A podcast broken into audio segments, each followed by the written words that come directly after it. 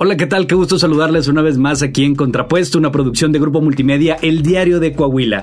El día de hoy nos acompaña una joven que está teniendo un impacto social muy interesante y muy positivo, politóloga y urbanista, cofundadora de Trascender Saltillo, una asociación juvenil enfocada a crear y a promover proyectos para la participación y empoderamiento de las juventudes. Camila Fuentes, ¿cómo estás? Bienvenida. Hola, muy bien, muchas gracias por la invitación. Pues aquí estamos para platicar un poco acerca de esto y, creo que desde la perspectiva de de las juventudes, todos estos temas muy importantes, la ciudad, la participación y el empoderamiento de las juventudes.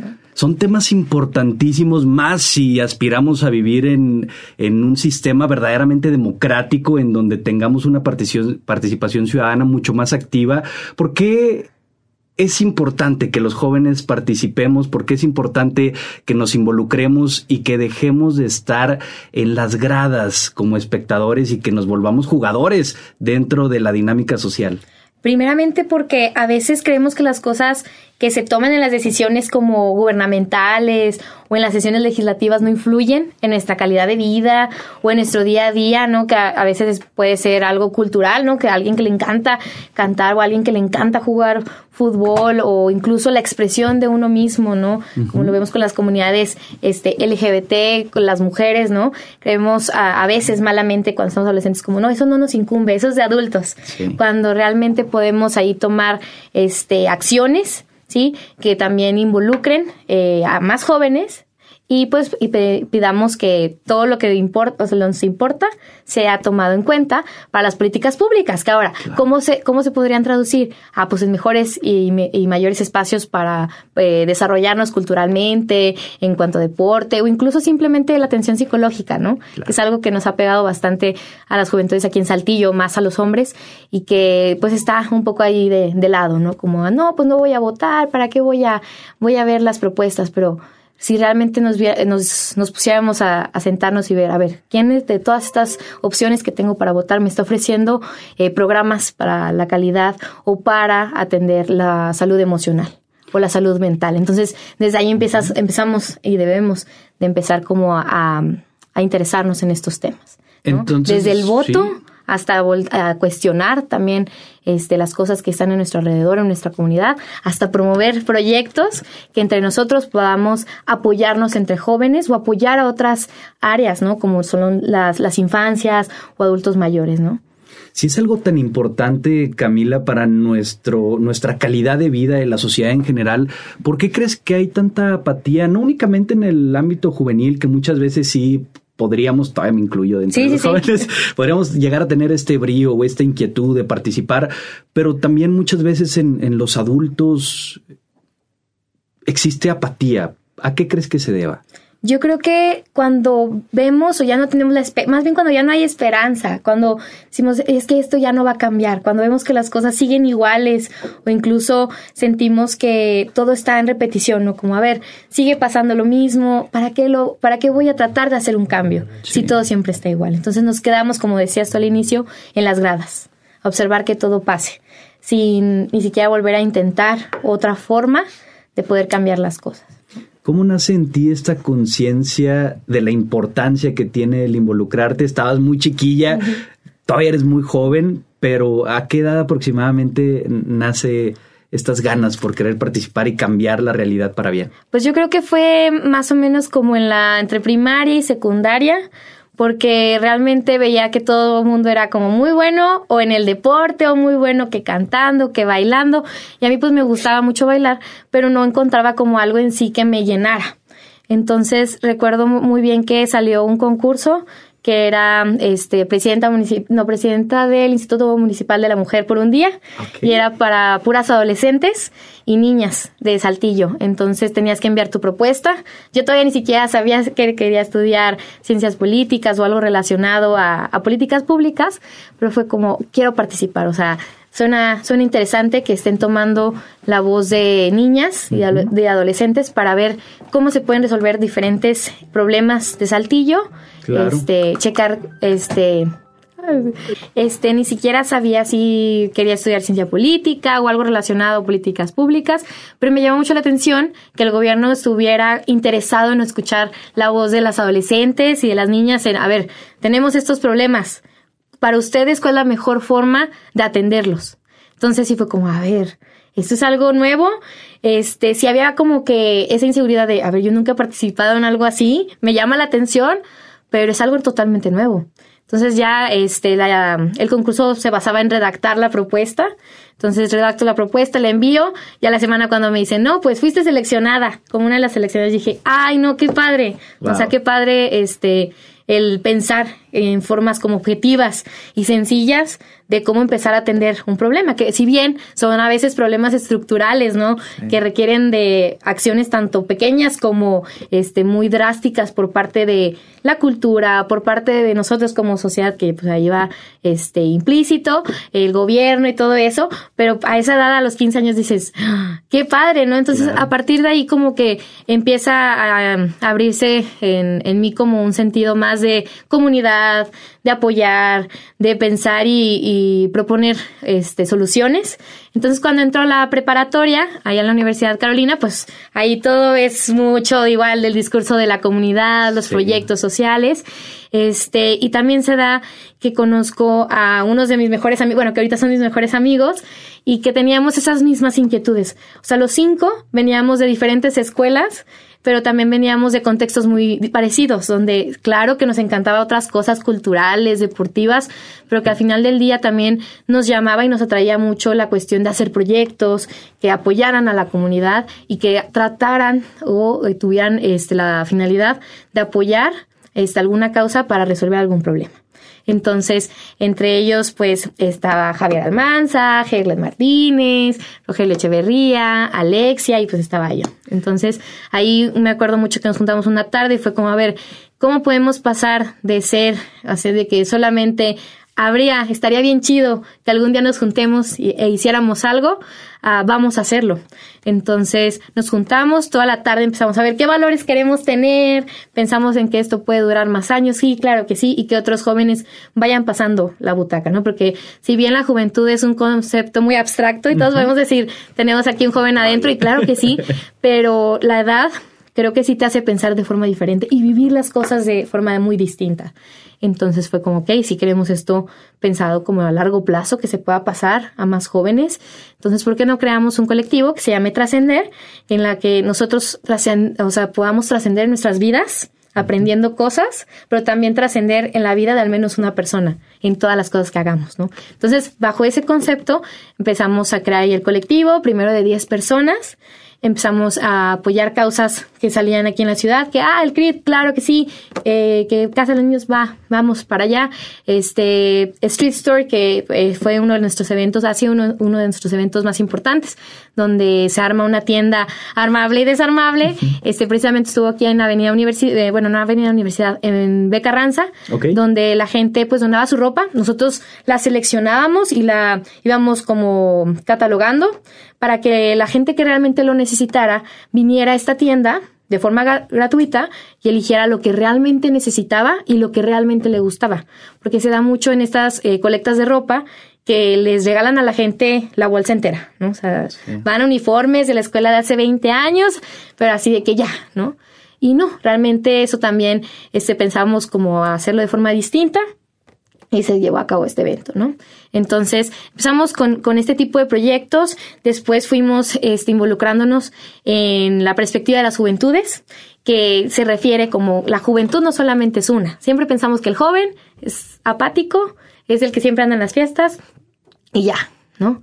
Y eso es todo. Pero realmente las juventudes somos muy diversas, ¿sí? O sea, lo que yo vivo como joven no lo vives tú. Sí, lo que a lo mejor viven a otras mujeres jóvenes no lo vivo yo tampoco, pero por eso es importante comprender la diversidad y ver qué está pasando y como lo decíamos al inicio, ver cómo vamos a juntar como los puntos donde nos encontramos para crear proyectos y sí, a lo mejor exigir o platicar o dialogar con gobierno para ver qué es lo que se puede hacer o también exigir, ¿no? Que también es sumamente necesario y poner en discusión ciertos temas como la salud mental, la atención también de los accidentes de, de tránsito, ¿sí? No solamente en un discurso cultural, sino también en qué aparte de promover la cultura vamos a hacer para evitar todas las muertes que están sucediendo en jóvenes, ¿no? Entonces, pensar en todo eso es sumamente necesario. Entonces nos fuimos sumando agendas que nos iban ampliando estos puntos de, a ver, sí, está súper padre promover el liderazgo, pero ahora qué vamos a hacer para que mediante estos proyectos este, importantes podamos también regresar a, lo que teníamos al inicio, ¿no? Inspirar y trascender en, en, nosotros mismos primero y luego ya inspirar y trascender en otras personas que nosotros veamos. Entonces así surgió trascender y así ha ido, este, ahora sí que evolucionando a lo, a, a lo largo de estos años. Ya se van a cumplir siete años wow. de, de esto, entonces sí estamos muy, muy felices, este, y muy emocionados de todo lo que se va a venir para, para estos años. Y creemos que, que si bien es necesario que la misma organización y los grupos juveniles que, que surjan a lo largo del país y aquí en, en Saltillo y en Coahuila vayan eh, evolucionando.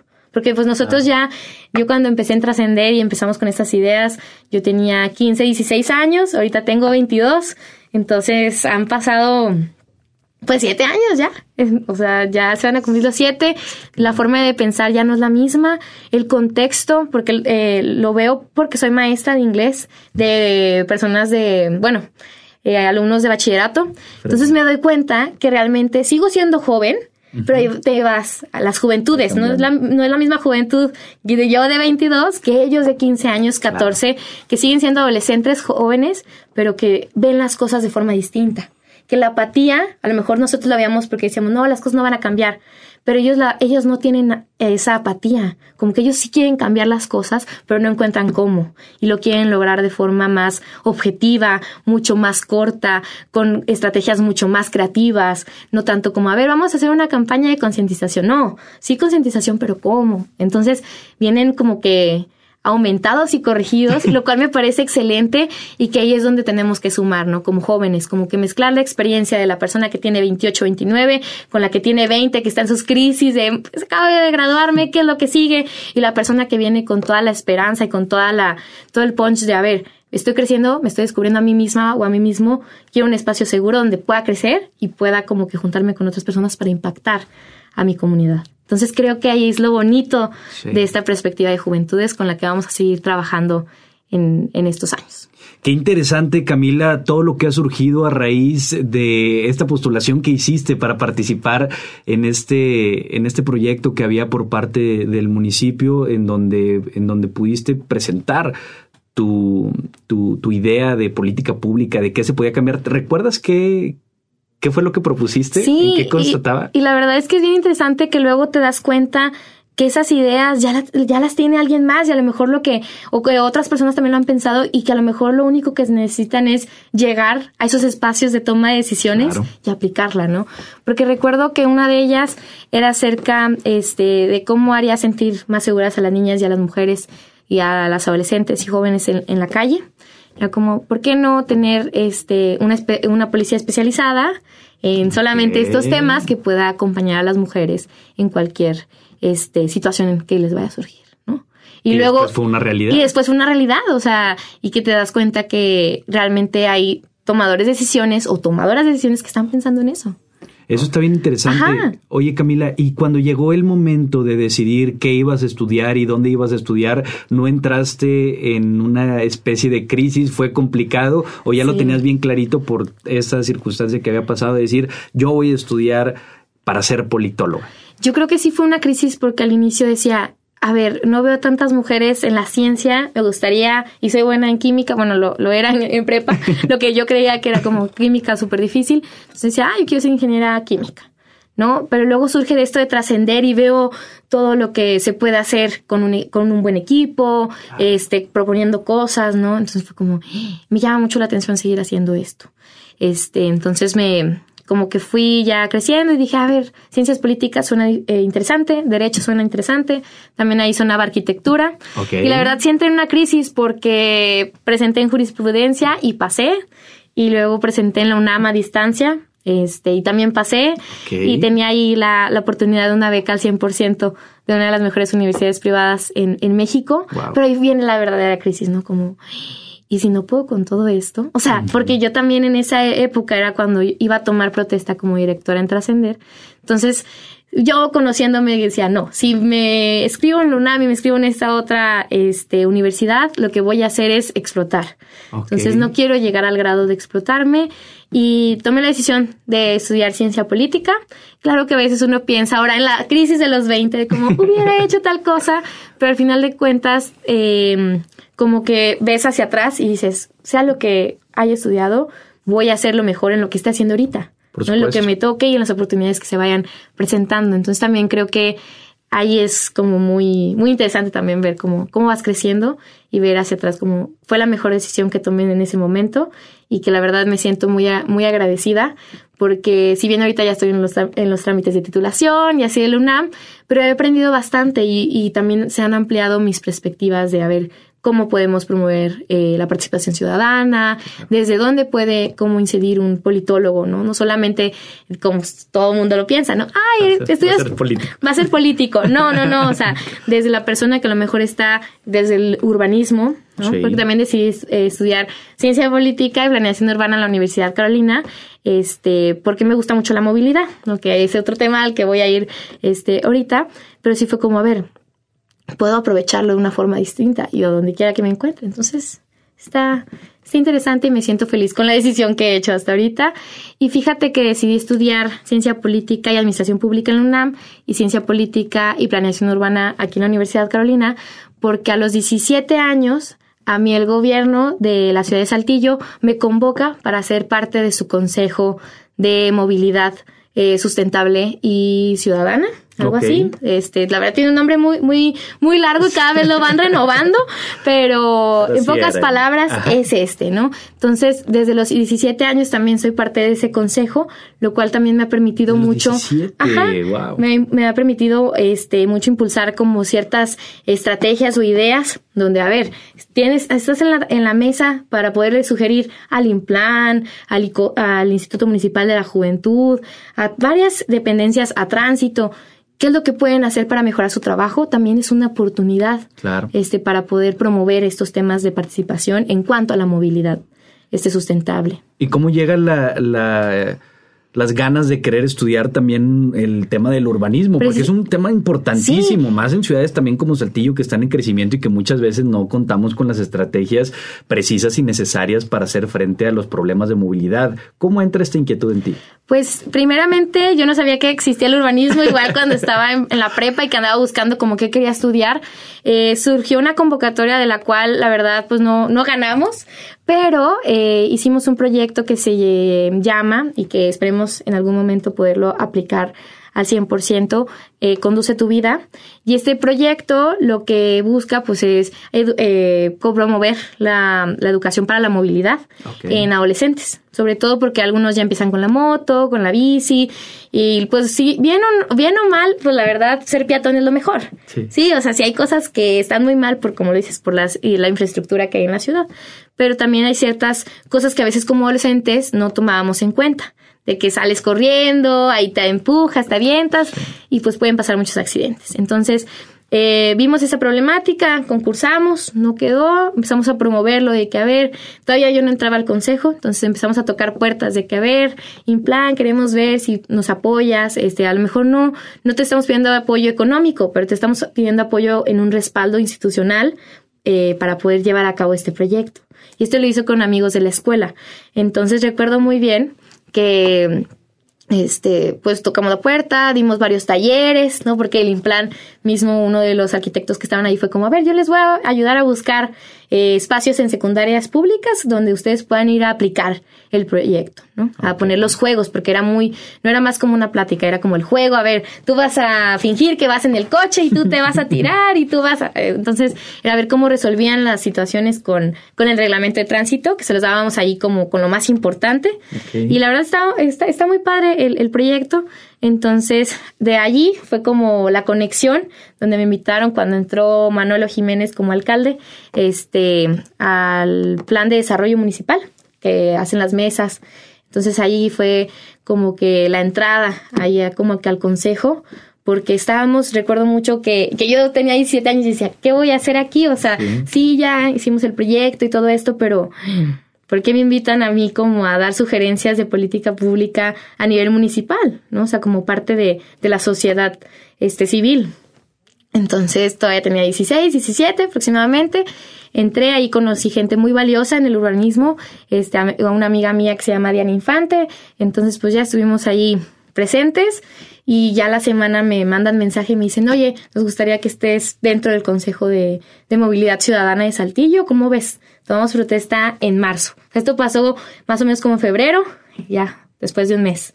Entonces sí fue como que ¡ah! en shock. Entonces ya ahí empezaban como que para poder aplicar a las universidades, como que a ver, ¿dónde vas a sacar la ficha? Y esto, y dije, tengo que estudiar algo relacionado, o sea, porque es algo que me gusta, me apasiona y aparte soy buena para. Entonces como que siempre piensas en eso cuando vas a presentarlo, vas a presentar algún examen para la universidad.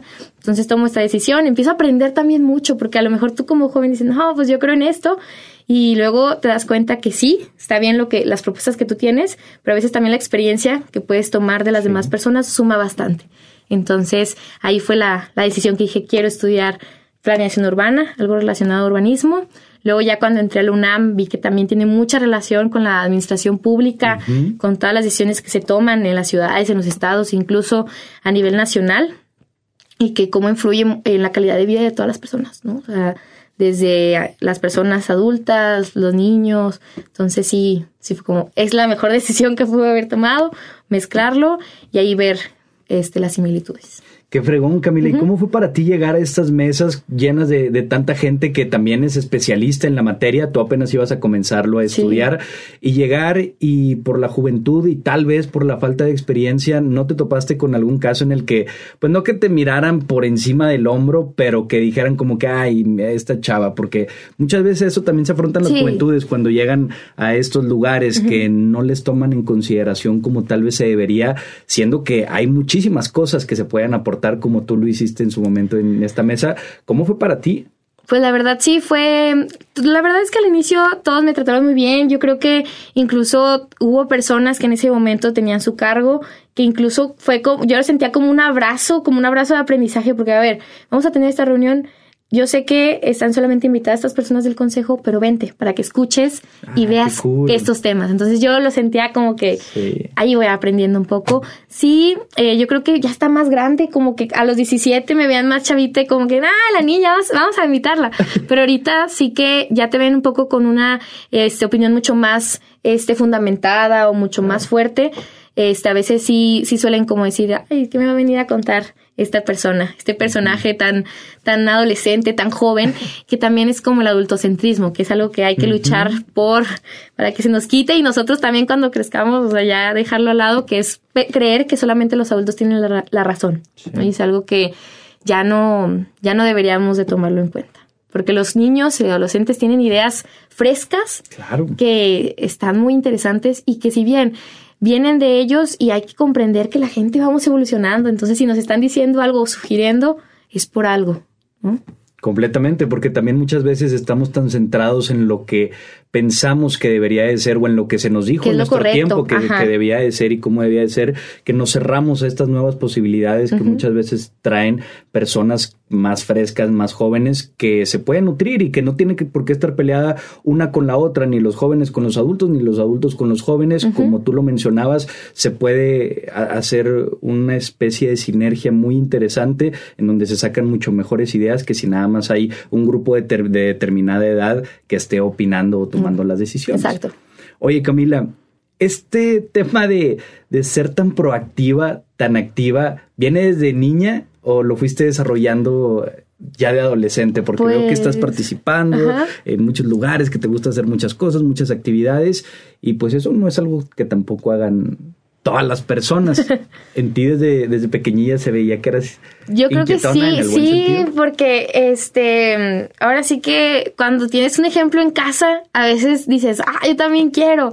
Entonces mi hermana siempre ha sido un ejemplo para mí así súper cañón. ¿Por qué? Porque mi hermana es una jonjolí de todos los moles. desde que tengo memoria era como que, no, hombre, mamá, ahorita llego a la escuela, me voy al inglés, voy a, a esta actividad. A ella le gusta mucho ir a la iglesia, voy a la actividad de la iglesia con los jóvenes y luego voy a ir a clases de canto y luego acá. Entonces yo decía, no, hombre, qué padre estar como mi hermana que andas todo el día de aquí para allá y conoce un montón de gente. Este, entonces, o sea, siempre fue como que, ay, yo también quiero. O sea, y mi mamá de que no, es que estás muy chiquita, espérate tantito. y luego ya también fui descubriendo como que los temas que me interesaban. Me acuerdo mucho que como en cuarto de primaria, creo que también ahí fue como un, una alerta de, a ver, tal vez deberías estudiar algo relacionado a esto porque me acuerdo mucho que siempre me ha gustado mucho 31 minutos. Entonces, eh, Juan Carlos Bodoque es mi personaje favorito. y en cuarto de primaria, este, pues empezó ya el boom ahí por el 2009, no, 2007, 2008, del cambio climático y que nos vamos a morir todos. Entonces yo veía los documentales, veía a Juan Carlos Bodoque que lo hacía de forma tan divertida y, y tratando de concientizar a la gente y a los niños. Dije, no, hombre, pues yo quiero ser como él. Entonces yo me agarraba a escribir así como él, con reportajes y así veía los documentales. Y recuerdo mucho que una maestra, este, yo creo que también influye mucho los maestros que tenemos en la vida, o sea, los maestros en las escuelas, y me dijo, a ver, ¿por qué no das eh, al final de, del año escolar, ya ves que se juntan los papás y hacen como una clase muestra, ¿por qué tú no nos das como una tipo conferencia acerca del cambio climático? ¿Por qué debemos de voltear hacia esto? Me acuerdo que me preparé y todo, lo hice y también uno de los comentarios que me decían los papás al finalizar esta plática que, que preparé a los, a los 10, 9 años fue de que no, qué padre Camila, deberías estudiar derecho, deberías estudiar, deberías ser política, deberías de ser diputada. Entonces tú a esa edad dices, ¿qué es eso? O sea, a mí no me importa, yo quiero hablar del cambio climático y que debemos de voltear hacia acá. Mi mamá me decía de que no, por favor no seas hippie, ¿no? Porque esa edad era como que no me voy a bañar, mamá, estamos gastando el agua. Y de que no, te tienes que bañar, porque no. Entonces, ya de grande ya dices de que volteas a ver y dices, ¿cómo esas pequeñas cosas y que tus mismos maestros te den esa confianza de empezar a desarrollar las cosas que te gustan hacer, puede influir el día de mañana.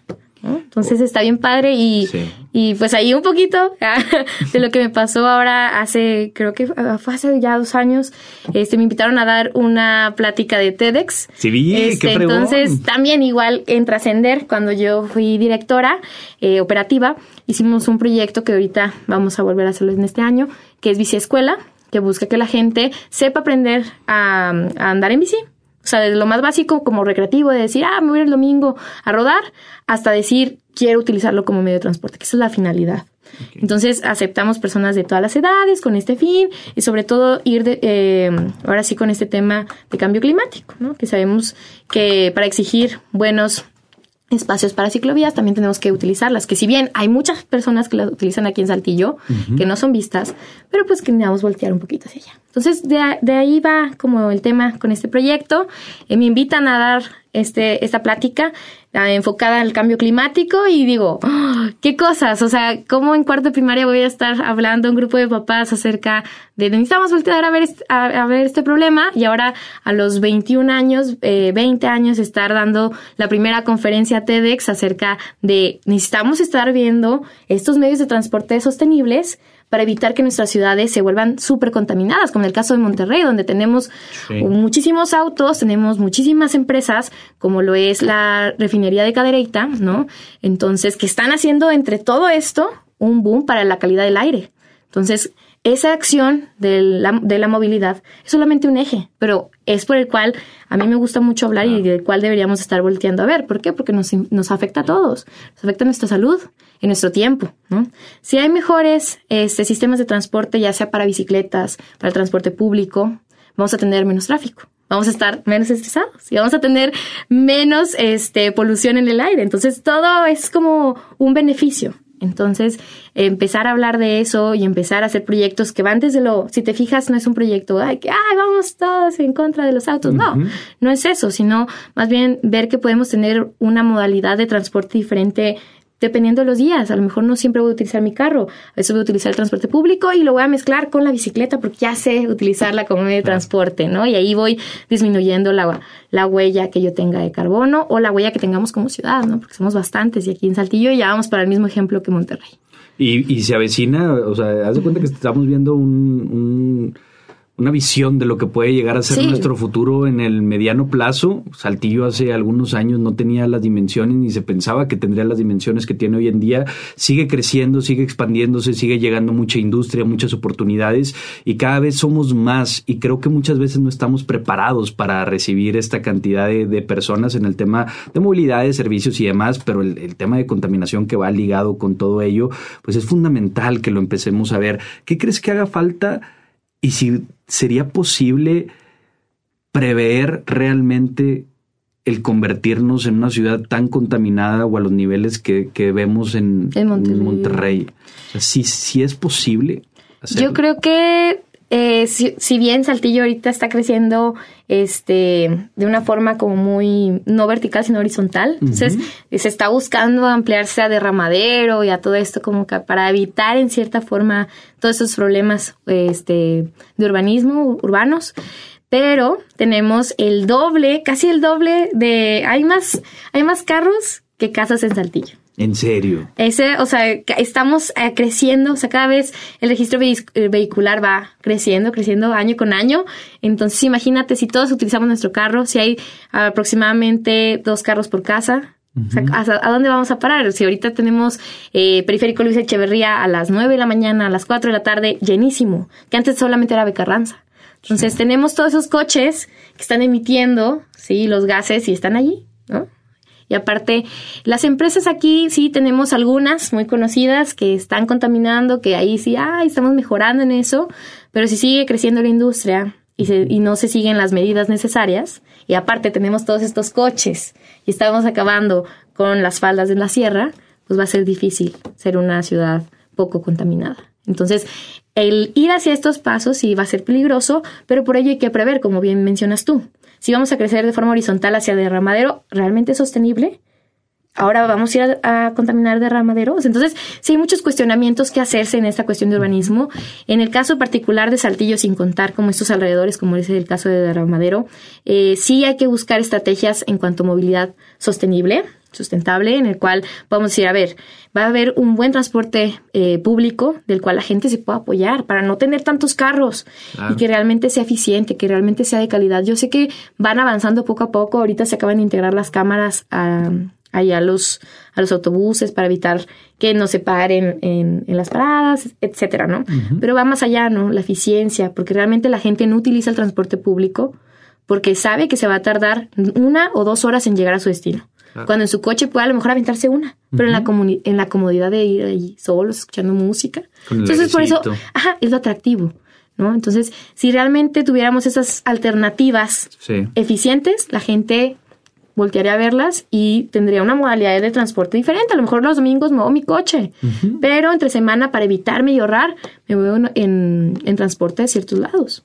Por supuesto, y que lo podemos ver en otras grandes ciudades, no solo de México, sino del mundo entero, en donde se utiliza mucho más y mejor el transporte público, pero justamente también porque existe una red pues más estructurada que ofrece que las personas puedan viajar sin mayores contratiempos, de una manera cómoda, de una manera rápida, de una forma segura, y también la conciencia, porque al final de cuentas, este es de dos, es tanto el gobierno crear las estructuras, pero también nosotros concientizar y utilizarlas de una buena manera ¿Crees que se pueda cambiar esta conciencia ciudadana de dejar un poco la comodidad o la individualidad también en un mundo que nos invita a ver primero por nosotros, después por nosotros y al final por nosotros para darnos cuenta que somos parte de toda una comunidad y que de esta forma podemos contribuir también a que todos estemos mejor al final. Sí, claro.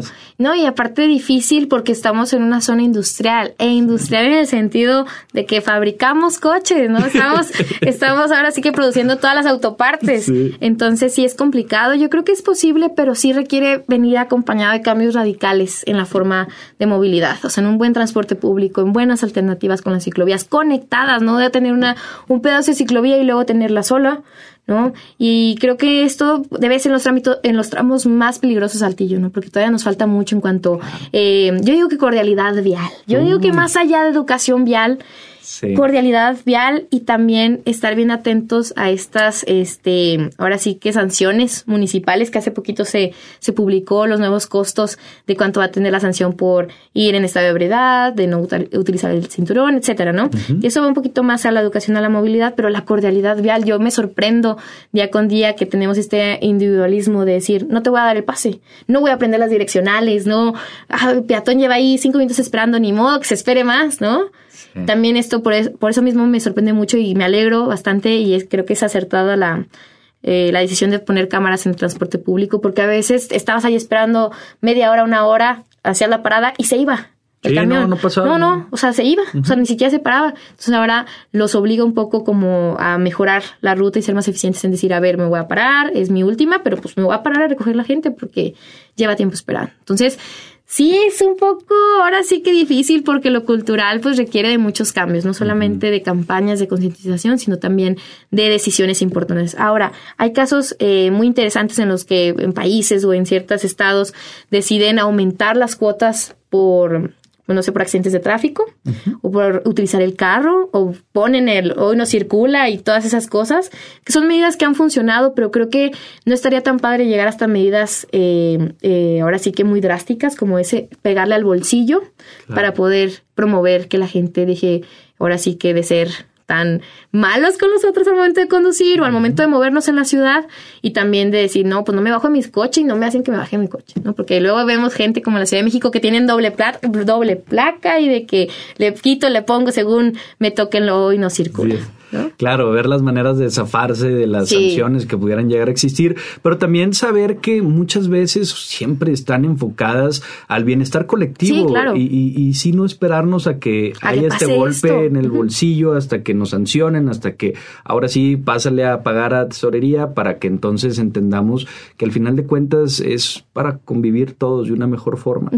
Camila, regresando un poco a, tus estudios, ¿sí fue lo que esperabas al momento de que ingresaste y cómo lo viviste teniendo también tantas actividades? ¿Colapsaste en algún momento? ¿Cómo te organizaste? Sí, la verdad, este, ahora sí que sí colapsé, sí llegó un momento en el que dije, no, por mi salud, qué bueno que ya voy a terminar la carrera, pero este, también fue un reto de organización, de decir, a ver, tengo la UNAM que es a distancia, puedo acomodarme de esta forma en mis días libres, hacer la tarea, tener las reuniones con los maestros y cuando esté aquí en la Carolina eh, poder estar al 100% y poder ahora sí que hay echar a andar la, la, imaginación, ¿no? De qué se puede hacer, hacerlo de forma práctica.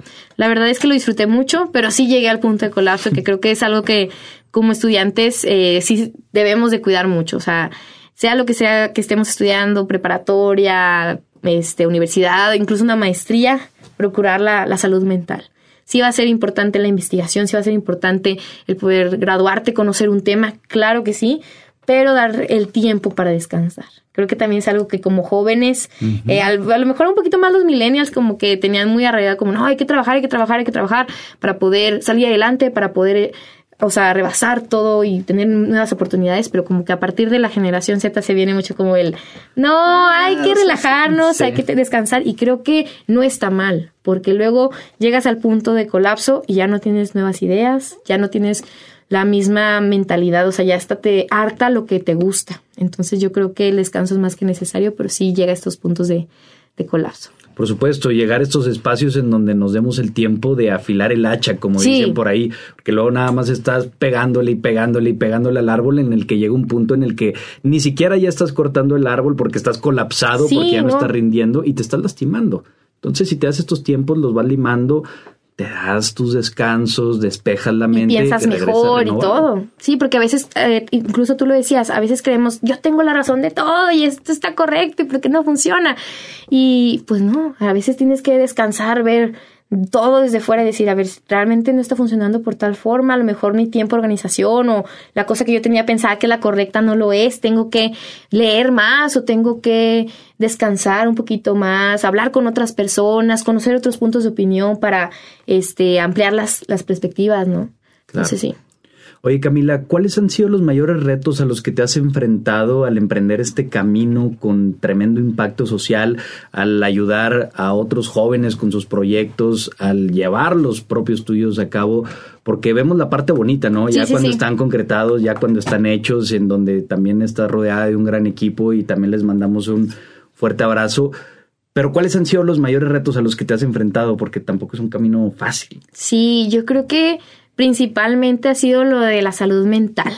Sí llegó un punto de, de quiebre en, en, el 2020 en el cual pues teníamos pandemia, en el cual yo iba arrancando como directora de Trascender, yo iba este, a mis primeros semestres en la UNAM y en la Carolina que dije, ¿qué es lo que voy a hacer? O sea, la gente no quiere salir, de por sí batallábamos con la participación. A lo mejor teníamos nuestro grupo de 30, 40 voluntarios que sí, eh, pero también a ellos les afectó la pandemia. Entonces, el sentirte estancado, estancada, yo creo que sí fue uno de los puntos más difíciles hasta ahorita y decir, ¿hacia dónde va todo esto? Realmente está bien que esté haciendo esto y, estar encerrado y solamente estar pensando escuela, escuela, es, eh, los proyectos y ya no poder salir y ver a los demás sí fue algo muy difícil y que también eh, llegó un punto en el cual ya no quiero estar aquí, ¿no? O sea, ya no quiero existir, ya no quiero estar aquí, que luego te das cuenta que pidiendo ayuda no, no todos los casos son iguales, la verdad, no todos los casos son iguales, pero pidiendo ayuda te, te puedes ahí orientar a, a, formas diferentes de poder solucionar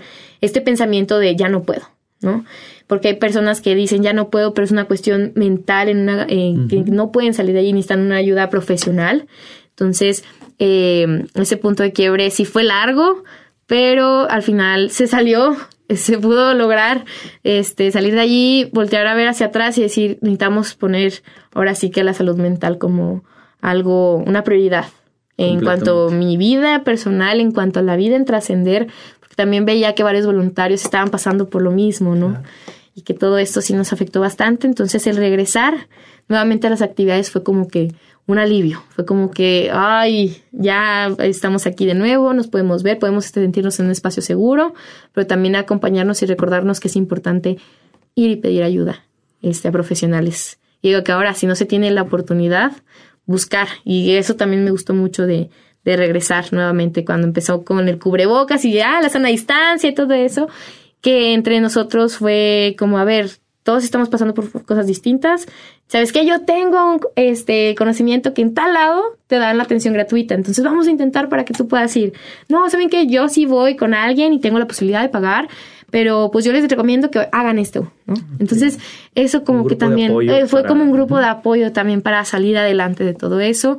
Este, otro sin duda fue hace poquito, hace no mucho, este, cuando me gradué, hace un año, cuando tuve mi, último semestre en la UNAM en el que dije, me encanta, como te decía, ay, soy súper buena para esto, este, toda la gente me, le gusta lo que estoy este, proponiendo y tal cosa, y te das cuenta que el mercado laboral de tu ciudad o de tu alrededor no está abierto para ti. Entonces, hoy eso sí creo que es una de las cosas que lidias y que dices, no debí de haber estudiado esto, ¿por qué? Debí de haber tomado la beca, debí de haber aceptado ir a juris, ¿por qué no lo hice? Entonces te, te arrepientes tanto y creo que en este punto sí fue algo difícil, fue un punto en el cual el desempleo te pega, o sea, porque dices, ¿hacia dónde voy? ¿No? Y, y, lo bueno es que, pues mis papás siempre me han apoyado y es de que, a ver, no, tú no te preocupes, a ver qué, qué puedes hacer, que para que sigas este, manteniéndote, pues empieza tu tesis, para titularte en UNAM, puedas eh, seguir como que leyendo los temas, que no, ahora sí que no se te olvide nada de eso. Tú tranquila, va a salir, ¿no? Pero tocar las puertas y sobre todo lo que todo el mundo te dice, los contactos son la clave. Claro que son la clave siempre y cuando se tengan las oportunidades disponibles. Entonces, el conocer a tanta gente y tocar la puerta, oye, ¿qué tal? ¿Te acuerdas que juntos hicimos esto? Claro que lo hice gratis en ese momento porque tenía 17 años, 20 años, estaba estudiando, pero ahorita vengo una oportunidad, no te estoy pidiendo el dinero del mundo, te estoy pidiendo un apoyo para yo poderme mover aquí contigo y poder hacer proyectos. Oye, en un trabajo, ay, oye, estoy, me acabo de graduar y tener esta, esta pena de llegar con el currículum y decir, hola, ¿qué tal? ¿Cómo estás? Oye, ¿te acuerdas de mí? Hicimos esto juntas o juntos, en tu coordinación, en tu dirección. Aquí está mi currículum, ¿no? Es, a veces a mucha gente le da pena, este, pero pues es importantísimo tocar puertas y que te digan, no, ahorita no. Si quieres, todo lo podemos hacer, pero igual, como si fuera un trabajo, de 7 a 6, gratis. ¿Cómo ves? Entonces la piensas porque dices, híjole, claro, claro que lo podría hacer, pero no me llama al 100 la, la, atención. Entonces, eh, después me encontré, eh, digo, como que esa salida, ese hoyito, este, esa, ese golpe bajo, esa caída que yo tuve, eh, que fue con una de mis maestras de la universidad, se llama Alejandra Garza. Ella me acuerdo mucho que me dijo, Cami, ¿cómo estás? Hoy estás trabajando. Y yo fue el mensaje que estaba anhelando escuchar de que, ay, se sintió como una, o sea, así, de que, ay, como que un vaso de agua. Sonó y, aleluya de. Sí, sonó aleluya.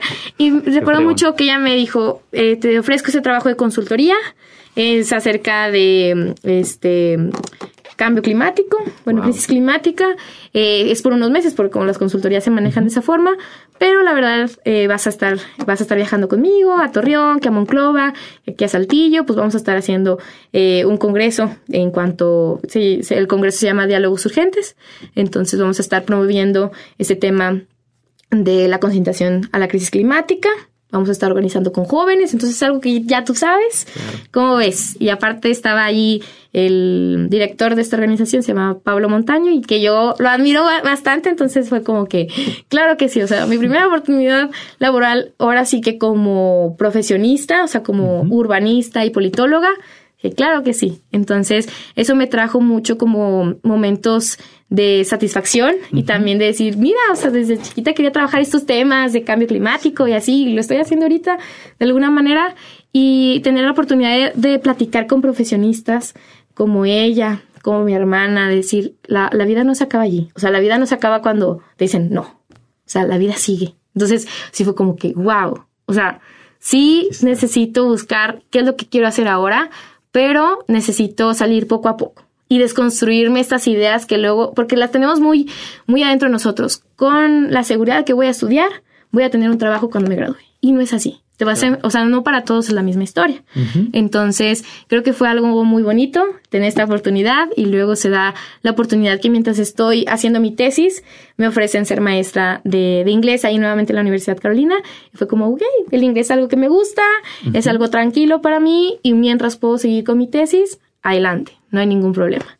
Entonces, llevamos haciendo estos seis meses, lo de este, la docencia, eh, pero también vamos avanzando en todos los trámites que luego se vuelven muy burocráticos ahí en, la, en la escuela, pero pues son necesarios.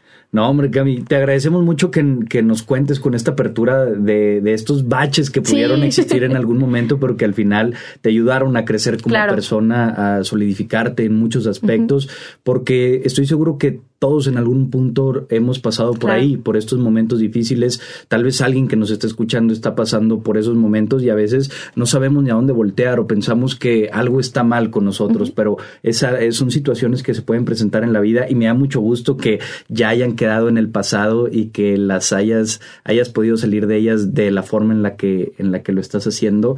¿Qué le dirías a alguien que, que, está en esta situación en donde dice, caray, pues las cosas no son como me la pintaban ya que salimos al mundo real?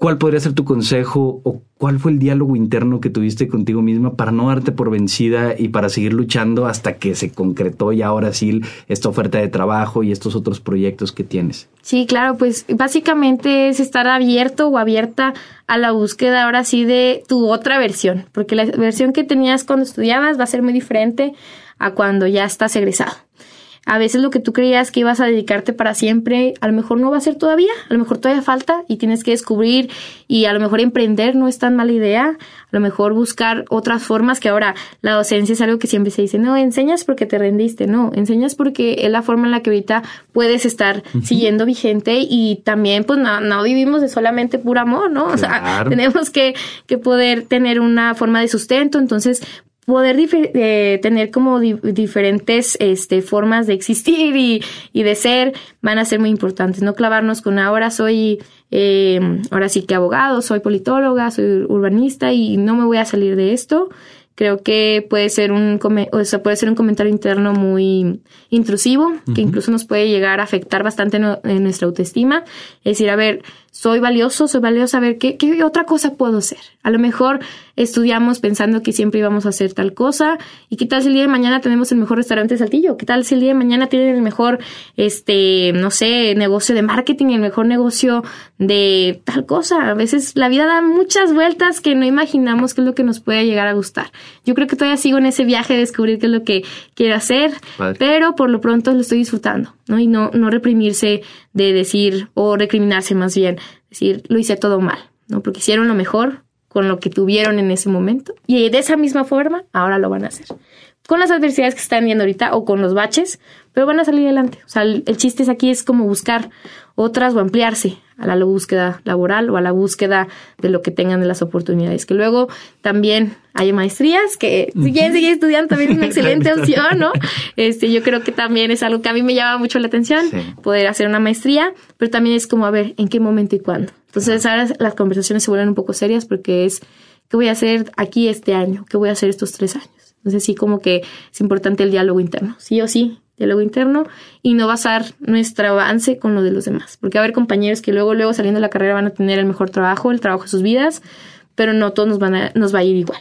Y apoyarnos. Ahora sí que si alguien que nos está escuchando es el amigo que le fue súper bien, ¿cómo puedo yo, si hay alguna oportunidad, no cerrarme a dársela algún compañero o alguna compañera o algún conocido que, que sabemos que pueda ser una buena mancuerna o un excelente compañero de trabajo. Wow, muchos mensajes importantísimos, el disfrutar del proceso, que ahorita muchas veces estamos enfocados exclusivamente en la meta y no nos damos cuenta que nuestra vida se da en el proceso y el disfrutar ese proceso y abrazarlo como viene e ir resolviendo las situaciones tal cual se van presentando día a día, claro, con el objetivo en mente de a dónde queremos llegar, pero el disfrutar los procesos es algo, es algo muy padre, el tema de dejar a un lado el sentido de inmediatez que muchas veces nos da esta, estas este mundo en el que vivimos digital, en donde todo lo queremos rápido, no, saber que somos procesos y que las cosas buenas llevan tiempo, se cocinan a fuego lento. Entonces hay que hacerlo de esta manera, ayudar a los demás, por supuesto, y conocernos, este diálogo interno que tú mencionabas, que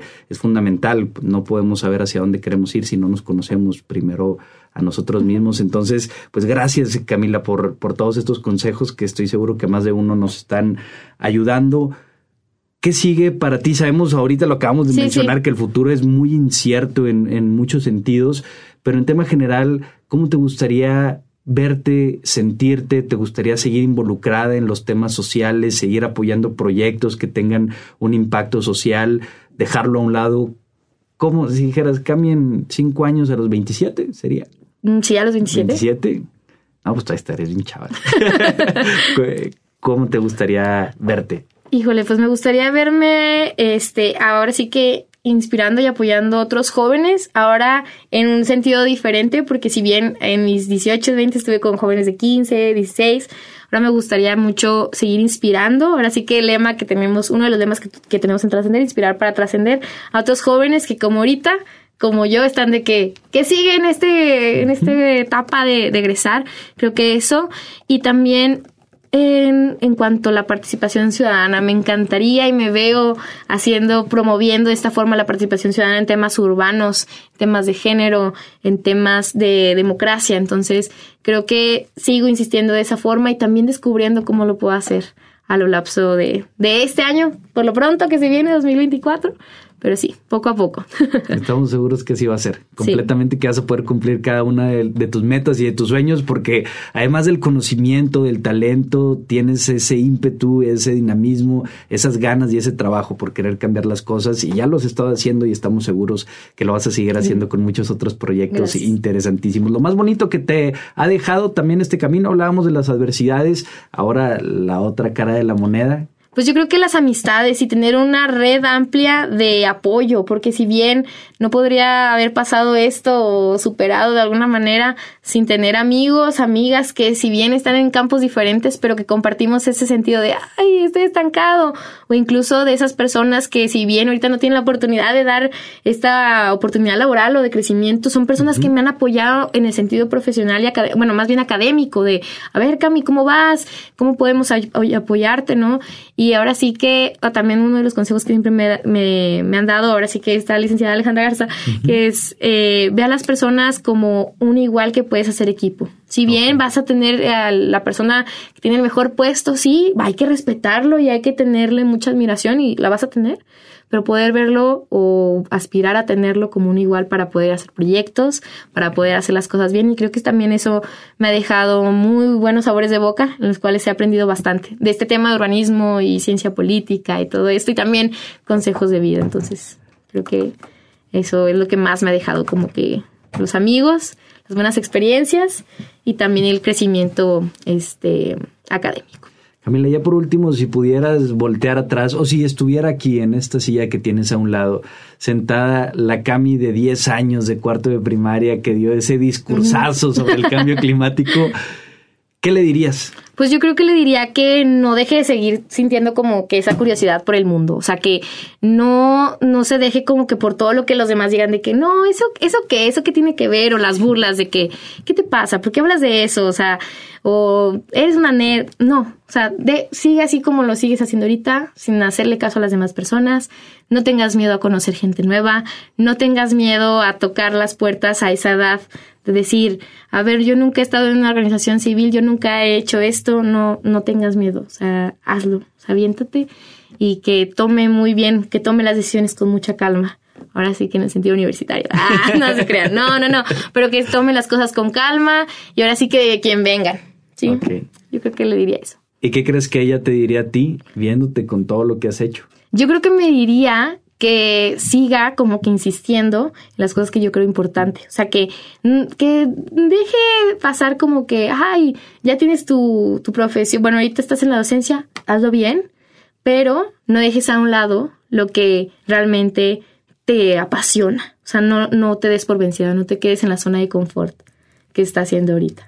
Fregón. Camila Fuentes, te agradecemos muchísimo que nos hayas acompañado aquí en Contrapuesto, que nos hayas platicado más acerca de ti, de todo lo que estás haciendo. Te deseamos lo mejor porque sabemos que lo vas a obtener, reitero, por esta determinación y estas ganas de querer ayudar y contribuir con los demás. al final todo eso se termina regresando. Tus redes sociales para la gente que nos está escuchando, que quiera saber mm, más de tus proyectos. Me pueden seguir como arroba cafu, es con C, C-A-F-U, Camila Fuentes, guion bajo 7. Y también, si quieren ver acerca más de los proyectos de Trascender, que ahora se viene a una nueva dirección, es arroba Trascender Saltillo, ahí en Instagram, para que puedan conocer qué es lo que se viene por el, séptimo aniversario y va a haber un proyecto muy enfocado a niños y ciencia, sobre todo niños en primarias eh, rurales. Entonces va a estar interesante por si quieren seguirlo. ahí pueden eh, checar las redes de Trascender Saltillo. No, pues qué fregón, qué fregón todo lo que estás haciendo, lo que están haciendo todo este grupo de jóvenes que está impactando de esta manera tan positiva, es lo que se necesita, es lo que necesitamos, este ímpetu, estas ganas, este conocimiento también que se ha traducido en acciones concretas para cambiar todos y dirigirnos a un lugar mejor. Camila Fuentes, muchísimas gracias. Gracias. Y gracias a toda la gente que nos estuvo escuchando aquí en Contrapuesto, una producción de Grupo Multimedia El Diario de Coahuila. Vayan a las redes sociales de Camila, vayan a las redes sociales de Trascender, ahí escríbanles también para involucrarse en todos estos proyectos porque es, es importante. Decían los grandes teóricos de la democracia que la democracia para ser efectiva requiere de un alto grado de participación ciudadana. Entonces, si tenemos las herramientas que tanto han costado que hoy obtengamos para, para poder participar, pues hay que usarlas, hay que utilizarlas. Nos va a ayudar a todas y todos. Cuídense mucho, nos vemos, nos escuchamos en la próxima.